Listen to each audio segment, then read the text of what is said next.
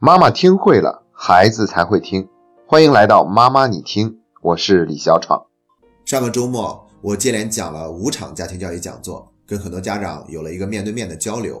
在这个过程中，我们也探讨了一些超出家庭教育范畴的话题，但是我觉得这是非常有必要的。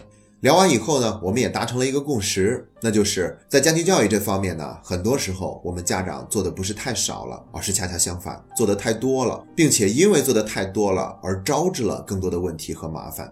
所以今天这期节目，我就讲一下这五场讲座给我带来了哪些新的感悟和收获。我会先聊一下当时我们都聊了哪些家庭教育以外的题外话，然后再跟大家聊两个家庭教育的案例，来表明为什么我们说很多时候是做的太多了。先说一下当时我们聊的题外话，一共分成三个方面。第一个方面是我们正处于一个过度娱乐的时代。为什么说是过度娱乐呢？打开电视机就知道了，有那么多档的真人秀节目、选秀类的节目，还有歌曲类的节目。说实话，我们真的需要这么多的娱乐节目吗？而且这其中有相当一部分都是高度同质化的。但是现在的媒体并不管这些，因为他们正在前所未有的去迎合大众的需求。他不管在这个过程中造成了多少社会资源的重复浪费，耗费了多少的金钱，只要是有关注度、有收视率，那么一切都是值得的。而在这个过程中，我们所耗费的，则是自己的精力还有时间，并且没有意识再去追求其他方面的需要。所以现在这个社会，我们只要是能够做到平庸的成功，就已经是最高目标了。除此之外，还有什么样的追求，我们完全意识不到。又或者，我们可能意识到了那么一点点，但是并不愿意去追求，所以就没有多少人爱读书嘛。好在是这种趋势现在已经开始有所扭转了，像中央电视台就有一档节目叫做《朗读者》，带着大家一起去享受阅读的美感，而且有很多的读书类的节目以及读书会带领大家一起去读书。不过我要说的是，如果我们娱乐和功利的心没有去除的话，那么即便我们在读书，可能也仅仅是做做样子而已。这是我们当时聊的第一个方面。第二个方面就是聊到了现在这个社会普遍存在的焦虑感。而且我们这种焦虑呢，它是习惯性的焦虑。一有什么样的负面新闻报道出来呢，我们都会感觉特别的揪心，以至于我们都会觉得自己活在一种什么样的状态里面呢？空气中是有雾霾的，食品中是有地沟油的，孩子上的小学已经不安全了，连幼儿园里面都已经不是一片净土了。所以，我们越想就越觉得揪心，越想就越觉得紧张。但实际上是，哪怕有更多的真相没有曝光，哪怕有更多的问题存在，我们也没有必要如此的紧张和焦虑。它是反应过激了的。这种反应过激会让我们付出一个很大的代价，就是我们活得很不轻松，而且我们丧失了这种信任感。信任感的丧失，包括人与人之间的信任感降低，也包括媒体公信力的降低。所以他们往往辟谣的时候，我们都不相信了。而信任感丧失，则让我们整个社会沟通的成本变得越来越高。就像之前我曾经举过一个例子，一个人他在火车站吃饭的时候被人坑过，所以他以后每一次去任何一个火车站，只要是到了那个附近，他就开始全神的戒备，高度紧张，不敢跟陌生人打招呼，不敢去吃东西，也不敢去买东西，生怕自己再被别人骗了。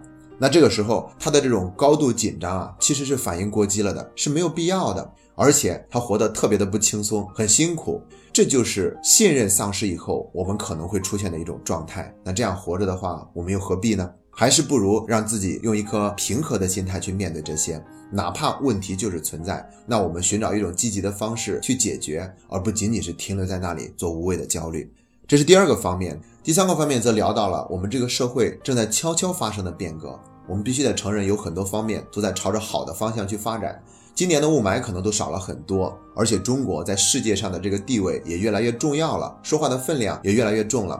可是同时呢，还有一些悄悄的变革是需要我们注意的。比如说，在过去这二十年，中国的居民储蓄总量翻了二十倍，这是一个很了不起的成就。但这主要是靠老一代人他们那种节俭和爱储蓄的习惯。新生代的年轻人已经有数据表明，他们是不怎么爱储蓄的了。挣的少，但花的多，要么就是提前消费，要么可能就是还需要父母的周济才可以过好自己的日子。而且现在的九零后呢，有一个新的词语出现了，叫做“佛系”。什么是佛系？指的就是在生活中遇到一些不如意的事情的时候呢，尽量让自己坦然的去面对，表现出一种无所谓的态度。看起来呢，这好像是一种豁达和超脱，但它并不是真正的豁达超脱，而是一种无奈和放弃。所以，我们应该去注意或者去探讨一下，怎么样让九零后有一个目标，并且愿意为之而奋斗，充满了力量。说完了九零后，那很快就是零零后要长大了，然后是一零后，就是我们的孩子们。那他们又会面临什么样的问题呢？这不得不是我们现在就要去思考和面对的。这是我们当时聊的三个题外话。聊完以后呢，我们就提到了家庭教育。很多时候，我们看到孩子身上有很多的问题，然后我们就盯着这些问题想办法，一定要把它给解决掉。这的确是一种很积极的态度，但有比这种方式更有效的选择。比如说，那我们是不是应该去提升我们整个家庭教育氛围的这种能量级别，或者是提高它的层次境界？一旦它进入新的层次以后，可能这些问题就不存在了。我们经常举的一个例子，就是在光明之下，黑暗中的问题就自然不存在了，我们也不需要去解决。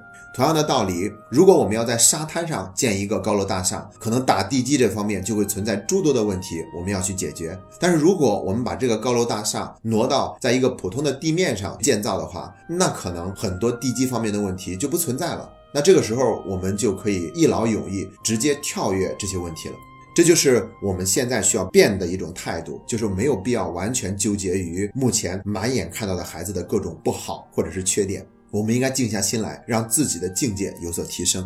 说到这方面呢，我们就不得不重新给家庭教育再做一个定位，因为家庭教育跟学校教育是有所分工、各自侧重的。在家庭里面，我们更应该让孩子去学会生活，让他对家庭的日常有一份参与感，让他觉得作为一个家庭的成员，自己是有一份荣耀和这种成就感的。所以说，无论是让孩子跟我们一块去做饭，还是让他帮我们摆一下碗筷，还是说让他打扫一下卫生，这些其实都是非常重要的。我们以前也讲过。多做家务的孩子，他的成绩相对而言是更好的，这二者之间是一个正相关的关系。同样，我们现在的实际情况是，家庭教育变成了学校教育的一个延伸。我们家长更多的正在帮老师去做他们要做的事情，就是盯着孩子的学习。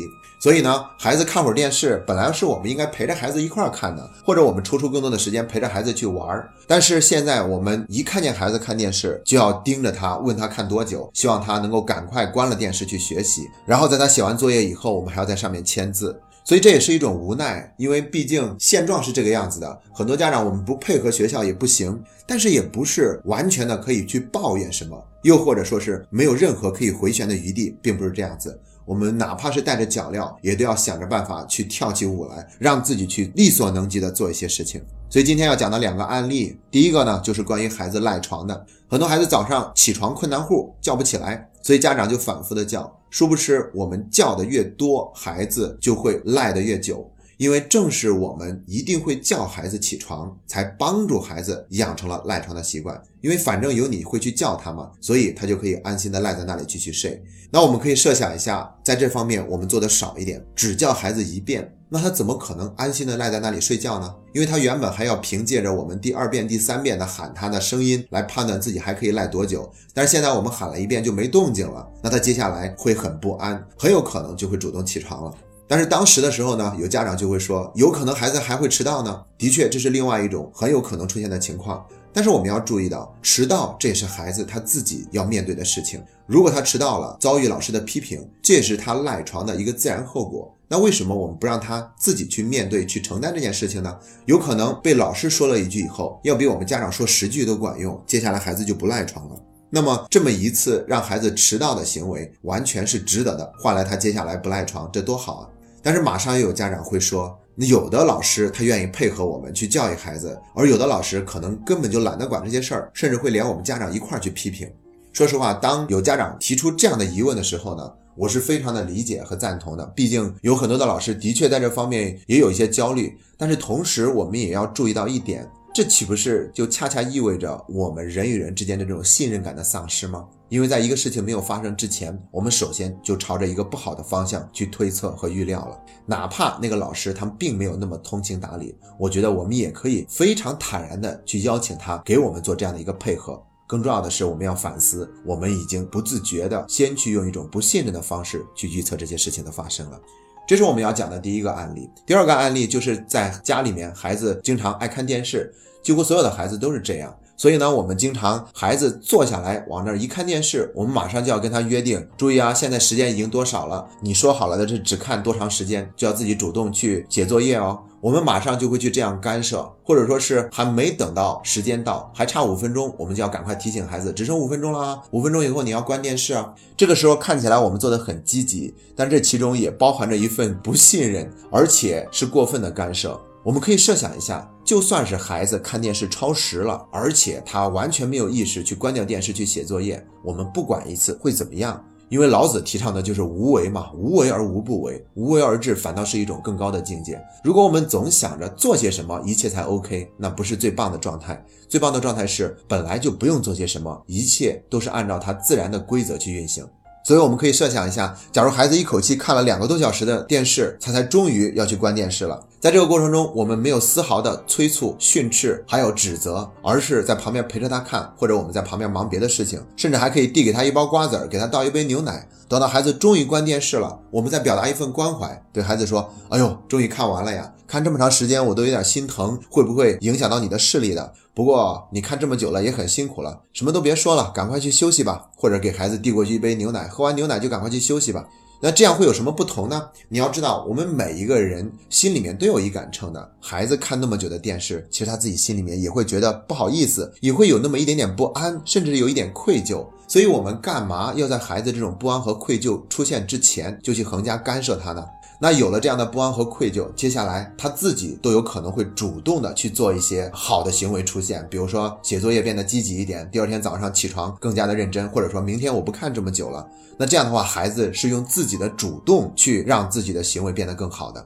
那想象一下，我们平常一到时就管孩子，甚至去训斥他，这个时候本来孩子内心是有一些不安或者不好意思的，但是现在呢，因为我们一张嘴说他，他马上就变得理直气壮和心安理得了。因为他抓住了一个把柄，潜台词就是我是多看电视了一会儿，但是你有必要用那样的语气跟我说话吗？我是做错了一些事情，但你也有些地方没做对，所以扯平了。反倒接下来他更加理直气壮、气呼呼的在那儿看电视，直到我们把电视硬生生的给他关掉了，但他也完全不服，一点都没有愧疚感，所以在关门的时候使劲把门摔着关上。那我们就知道，这就是过多的干涉，反倒阻碍了孩子良性的运转。他自己本来可以去慢慢的走过这一步，出现好的行为，但是我们却阻隔了他。所以说，下一次孩子在那个地方去看电视的时候，我们能不能笑嘻嘻的陪着孩子看一会儿？真的是完全放轻松，不去那么多的管辖和约束孩子。我觉得这一部分可能是我们家庭教育中更应该提供给孩子的。也许有一天我们在家里面要跟孩子说，还没有写完作业啊，别写了，都辛苦了，赶快过来帮妈妈去剥一头蒜吧，我们一块做饭，或者说是，哎呦，作业写这么辛苦，真希望你早写完一点，这样我们就可以一块下楼去打羽毛球了。当我们能够用这样的态度去表达的时候，也许我们才是真正的回归到了家庭教育本来的位置。其实我知道，当我这样说的时候，由于惯性，我们很多的家长听起来都会觉得这怎么可能？这几乎太难实现了。但是我们哪怕这样想，也不能否定这种存在的可能性，它的确是可以实现的。也许我们可以先去一点一滴的去做一个尝试，不经意间呢，可能我们就会收获某一个惊喜。这是我们今天给大家讲的两个例子，来表明为什么我们说很多时候是我们做的过多了，因为我们过度的干涉，恰恰阻碍了孩子去自己表现出那种良好的循环。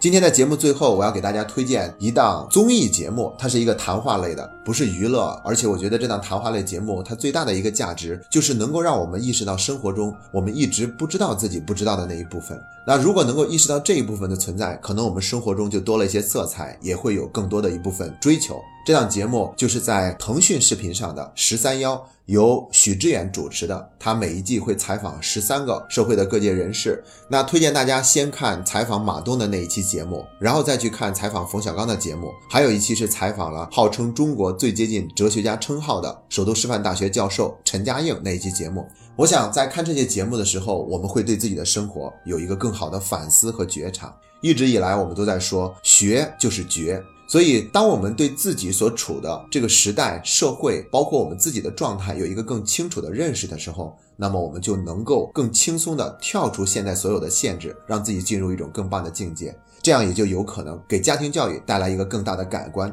很多问题我们不再需要亲自去解决，而是直接消融。到那一天，我们只需要做的很少，效果却变得比以前更棒。好了，这就是今天的节目，这是妈妈你听陪你走过的第一百七十七天。